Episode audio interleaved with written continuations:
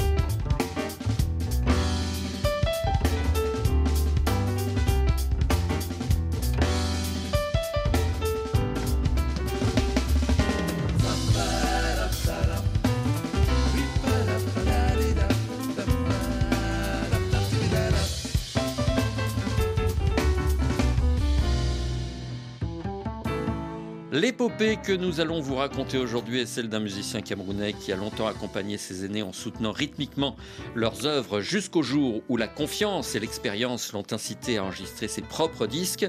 Jazz Explorer est sans doute l'album le plus représentatif de son éclectisme et de son ouverture d'esprit. Nous avons le bonheur d'accueillir le batteur Conti Bilong. Soyez le bienvenu. Merci beaucoup, Joe. Bonjour à tout le monde. Vous nous présentez donc ce cinquième album, Jazz Explorer, qui semble refléter euh, toutes les influences qu'on avait perçues dans Africa World, Bana, It's Time et Myango. Diriez-vous que ce nouveau disque est le plus abouti de votre cheminement artistique? Oui, quelque part. Jazz Explorer déjà parce que euh, je reviens à mes premiers amours. Parce que j'ai joué pas mal dans les clubs internationaux au Cameroun. On jouait du rock, euh, du blues, euh, du jazz. Et puis je me suis dit un jour, il faut quand même que je fasse euh, l'assemblage de tout ça pour en arriver là. Il y a dans ce disque en trio, évidemment le format standard du jazz, mais on y entend en filigrane vos racines traditionnelles et vos voyages musicaux. Que voulez-vous faire ressortir le plus dans cet album multiculturel?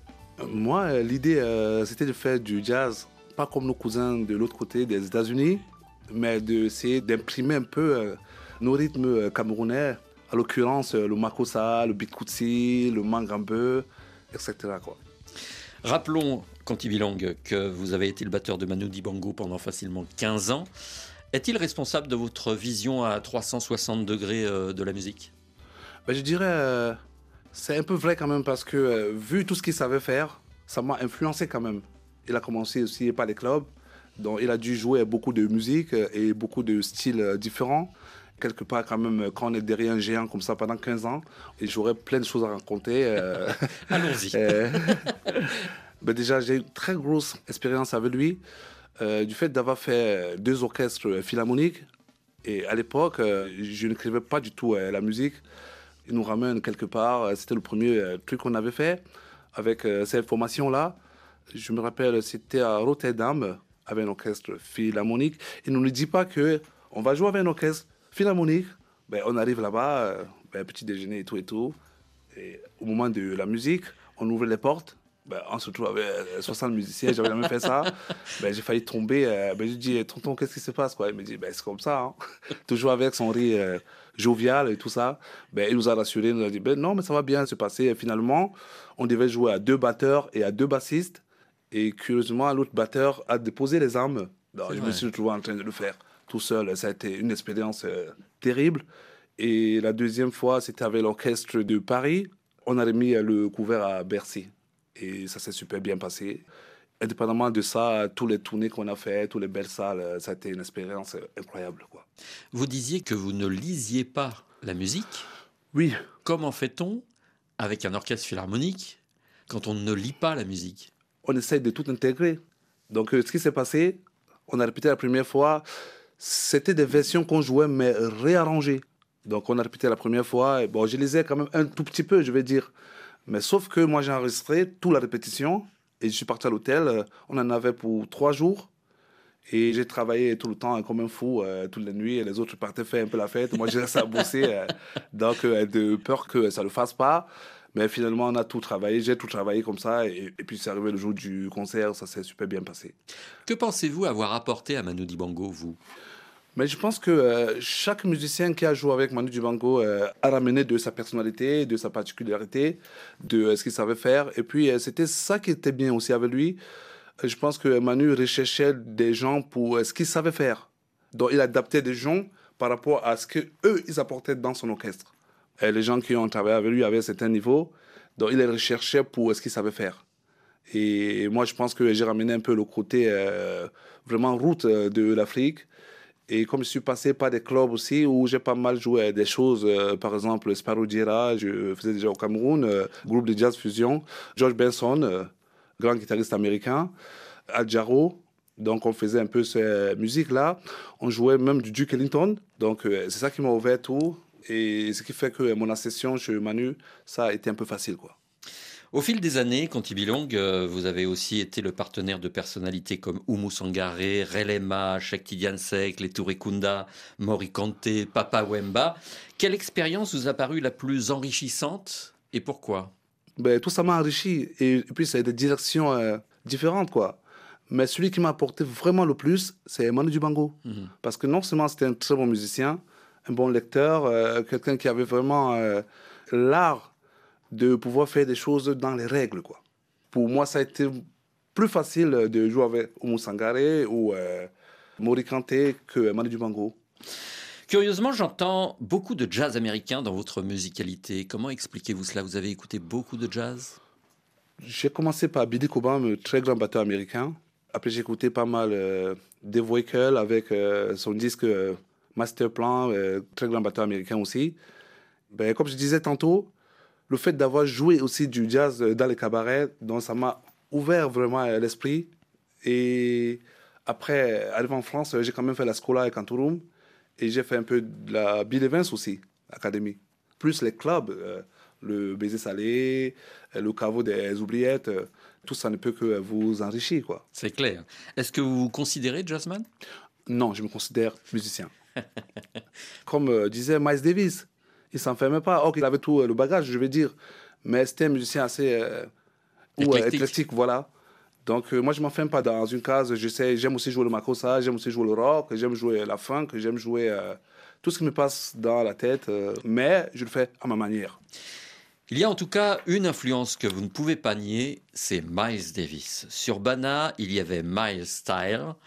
Sur It's Time, il y avait la version bantou de All Blues. Sur Myongo, il y avait My Strip. Qu'est-ce qui vous fascine chez ce trompettiste légendaire? Moi déjà, j'ai écouté euh, l'album euh, Kind of Blues de Miles. Et puis j'y suis allé fouiller dans sa documentation. Il voulait jouer comme les Africains quelque part sur euh, ce disque-là. Quand vous écoutez par exemple So What, ben il voulait reprendre le balafon d'où vient la mélodie. Le C'est ça. C'est ça. C'était quelqu'un qui n'était pas enfermé dans la musique. C'était quelqu'un qui euh, pouvait jouer euh, soit euh, Michael Jackson ou reprendre d'autres musiques sans avoir le complexe de dire je suis jazzman, j'ai quelque chose de plus haut que ça. C'est pour ça que j'aime. Et puis ses œuvres aussi et tout ce qu'il a fait. Et techniquement, c'était un homme incroyable. Quoi. Et puis musicalement, ne parlons plus. Ben voilà, grand compositeur j'ai été beaucoup influencé aussi par ce monstre de la trompette. Quoi.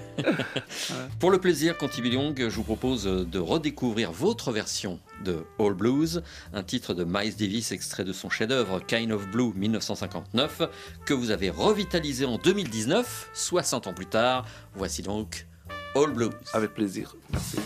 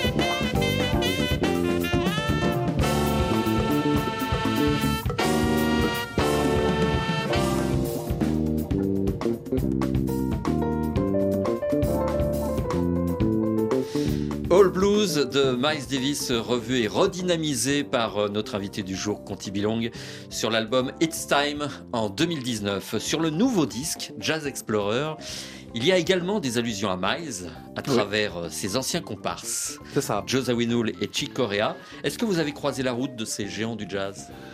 J'ai pas eu la chance de croiser, euh, mais j'aurais aimé jouer par exemple avec quelqu'un comme euh, Zarinul. La formation qu'il faisait avec les syndicates, ça ressemblait beaucoup ben, à la musique africaine. Ceci étant dit quand même que euh, ces batteurs étaient des batteurs africains qui ramenaient quand même ce genre de groove là. Donc euh, des grooves assez particuliers et ça qui faisait tourner aussi euh, son histoire en même temps. Que ce soit Paco Siri, Mokhtar Samba ou Karim Ziad qui vient du, d'Algérie voilà. Bon, j'ai pas eu la chance de croiser leur route, mais ça aurait vraiment été avec plaisir et je pense que j'aurais pu le faire.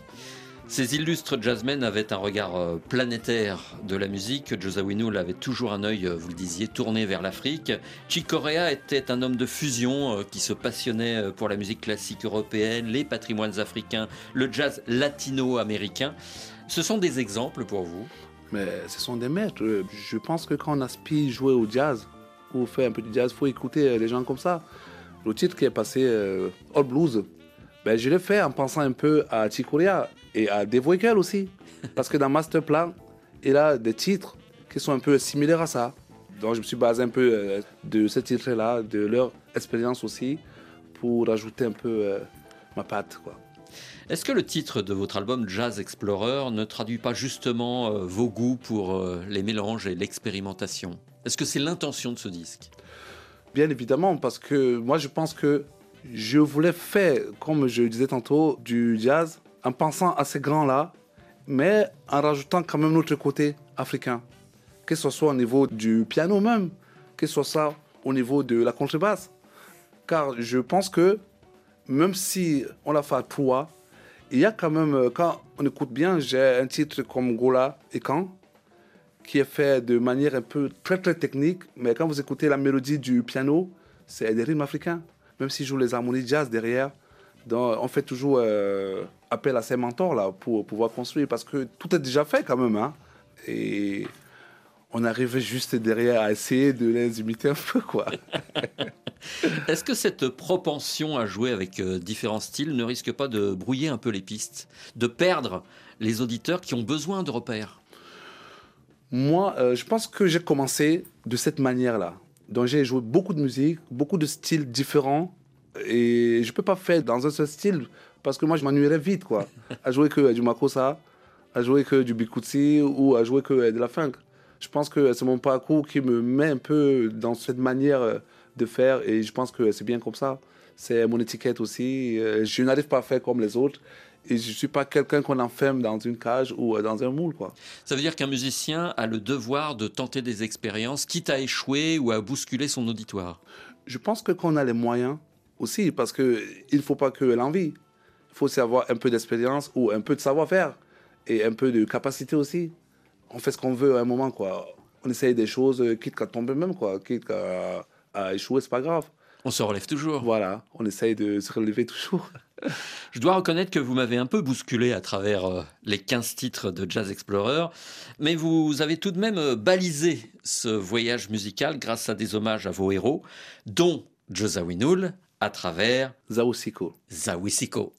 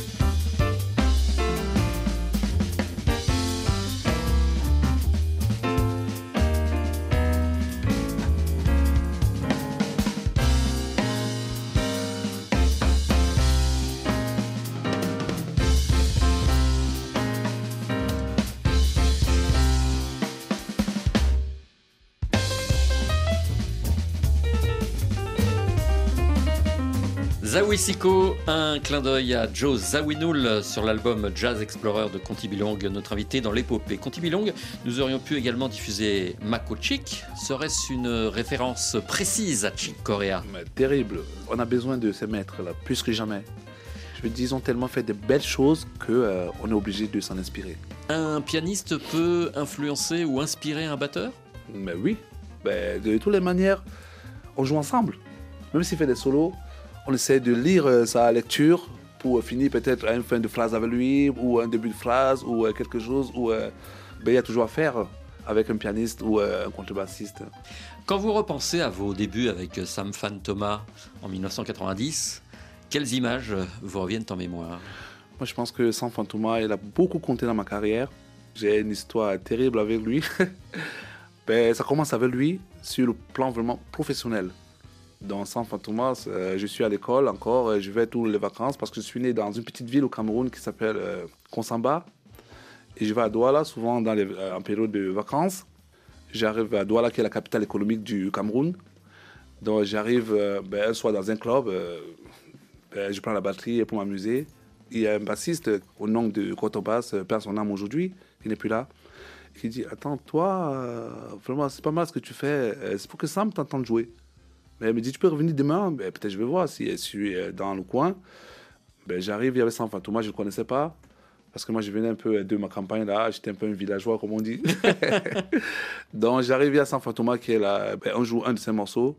Quelques jours après, euh, on m'appelle. Il me dit Bon, il y a une tournée qui euh, s'est faite aux États-Unis. À l'époque, j'avais euh, 17 ans. Et on est majeur au Cameroun à 21 ans. Ma mère a dû, euh, Faire une lettre voilà, euh, pour que je puisse avoir un passeport, pour que je puisse avoir une autorisation de euh, sortie. C'est pour ça que je suis parti avec lui. Ça a été ma grande expérience au début, vraiment, de ma carrière. Donc, on commence par le Kenya, un mois, et après trois mois aux États-Unis. Et là, ça m'a tout changé. C'est après cette tournée que j'ai quand même décidé, j'ai dit, la musique, c'est pas mal quand même. ben, je veux continuer comme ça. Voilà, San c'est un de mes mentors aussi, c'est un de mes papas, voilà. Comment imaginiez-vous euh, votre avenir dans la musique à l'époque? Ben, franchement, j'avais rien planifié parce que je partais à l'école. Et puis, franchement, ça arrivait brusquement comme ça. Partir d'une petite campagne, euh, ben, si tu vas prendre l'avion, partir aux États-Unis, euh, vous ne connaissez pas, euh, ça vous met quand même. L'eau à la bouche. Voilà, l'eau à la bouche, exactement. voilà. Et en Europe, comment êtes-vous arrivé en Europe? Mais j'arrive en France en 2000. Je venais jouer avec quelqu'un, mais qui m'avait aussi vu jouer au Cameroun. Il me dit il faut que euh, tu ailles faire un tournoi avec moi en France, au nom du défunt et, et, Camille Briand qui vient de nous quitter. Il me voit jouer, euh, je joue un concert avec lui. Il me dit il faut que tu ailles en France avec moi. Ben, J'arrive ici, comme j'ai un frangin qui est batteur aussi, peut-être les gens ne, le savent pas, Guy Bilon, qui a fait la batterie, qui a joué avant moi ici avec les Mori Kanté, Salif Keita, tous ces grands noms de la musique aussi. J'arrive là et j'ai dit finalement je vais rester. Et c'est parti très très très très vite. C'est un choc pour un jeune Camerounais de se retrouver à Paris? Je dirais non parce que j'étais déjà parti aux États-Unis. Je savais un peu à quoi m'attendre. Mm. Et comme j'avais eu la chance aussi de jouer dans des vrais cabarets au Cameroun, je savais un peu ce qu'il y avait à faire. Quoi. Et du coup, c'est ça mon- mon insertion chez Tonton Manu. Euh, ça a été facile parce que j'avais déjà un peu euh, ces musiques-là. Je jouais pas que la musique euh, camerounaise. Pour moi, c'était pas un choc, c'était bien.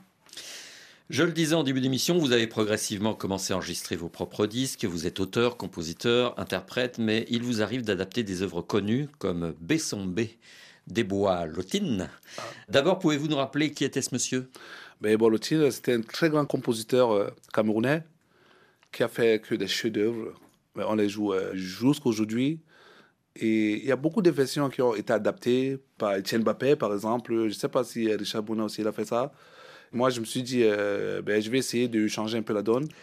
Comme je fais un trio, je vais changer. Comme lui le chantait, moi j'ai dit, je vais chanter en deuxième partie et puis je veux lui rendre hommage avec sa belle chanson Bessombe. Pour prendre conscience de vos talents d'arrangeur, Conti Bilong, je vous propose d'écouter un extrait de la chanson d'origine et la manière dont vous l'avez trituré. Bon, avec plaisir.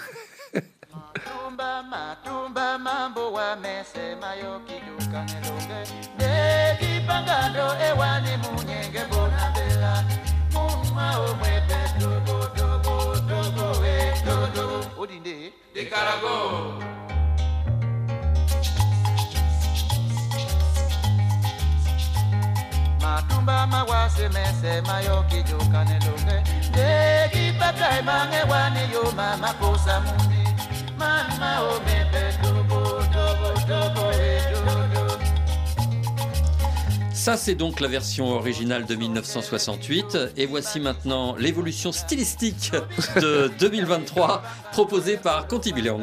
Merci.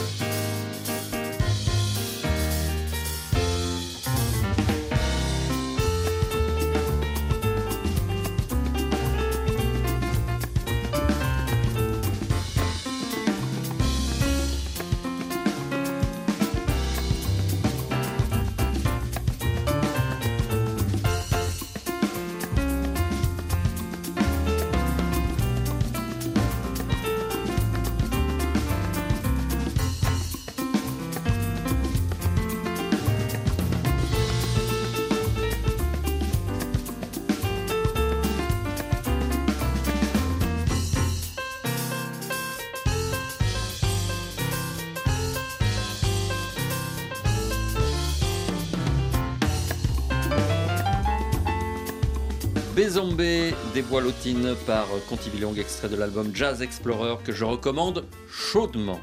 Citons également vos acolytes sur ce disque. Oui, au piano, euh, on a Eric Montini qui est adorable. C'est grâce à lui que existe aussi euh, ce magnifique album, comme vous le dites. Et vous me disiez hors antenne qu'il a beaucoup travaillé. Il a beaucoup travaillé. Il était même découragé, si euh, je peux le dire. Mais il a tenu tête et ça s'est bien passé à la fin. C'est super pianiste. euh, Eric Montini et à la contrebasse, on a un jeune euh, contrebassiste, euh, Pierre Gabriel, d'origine française, qui joue super bien. Et Eric est franco-japonais. Sans blague. Oui, le pianiste. Ben, D'ailleurs, euh, la petite histoire est que je l'ai rencontré, il jouait pas du jazz. Il jouait dans un groupe euh, avec un orchestre de l'Afrique de l'Ouest, euh, ben, à l'occurrence du Mali. Ben, il jouait un concert, mais quand il a fait le solo, j'ai dit, c'est ce monsieur qu'il me faut. C'est comme ça c'est parti, et on a pris contact, on a commencé à travailler, et ça a donné ça. Et c'est pour ça qu'on a un titre à la fin de l'album qui s'appelle Jazz Arigato. C'est ça. C'est un quartier de Tokyo, et c'est Eric qui a choisi le nom. Donc je dis bien que c'est un disque international, il n'y a pas de doute. C'est ça. Et la musique n'a pas de frontières. Je suis d'accord avec vous. L'album sortira officiellement le 28 avril et vous serez en concert à Paris au studio de l'Ermitage le 12 mai à 20h30. Y aura-t-il quelques surprises à cette occasion? Non, on a voulu garder vraiment la formule du trio parce que c'est le premier concert qu'on fait. On n'a pas voulu prendre des invités.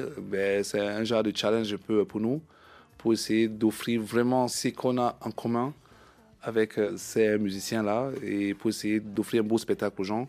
D'ailleurs, on a commencé à travailler là. On a répété hier, on a répété avant-hier et on va continuer comme ça pour donner le meilleur de nous-mêmes. Il n'y aura pas de surprise euh, cette fois-ci, mais il y aura beaucoup de surprises musicales parce que on jouera d'autres versions Ah. qui ne sont pas dans le disque. Rendez-vous donc le 12 mai au studio de l'Ermitage à Paris. Quoi qu'il en soit, nous vous souhaitons le meilleur pour cette nouvelle aventure musicale. Merci beaucoup, Joe. Nasom Jita. Comme on dit en Douala, merci beaucoup en Douala. Tout le plaisir est pour moi. La semaine prochaine, euh, on vous emmène en Suisse où la 40e édition du Culi Jazz Festival vient de commencer. Nous nous ferons l'écho euh, des concerts de Sheikh Titiansek, Paco Seri et Guy Sanguet, mais aussi de Sona Jobartet, Michael Mayo ou Barbara Hendricks. Le Culi Jazz Festival près de Lausanne, c'est jusqu'au 22 avril. L'émission du jour était réalisée par l'irréprochable Nathalie Laporte. Passez une bonne semaine. On se retrouve dans 8 jours. Dans quelques instants, le journal.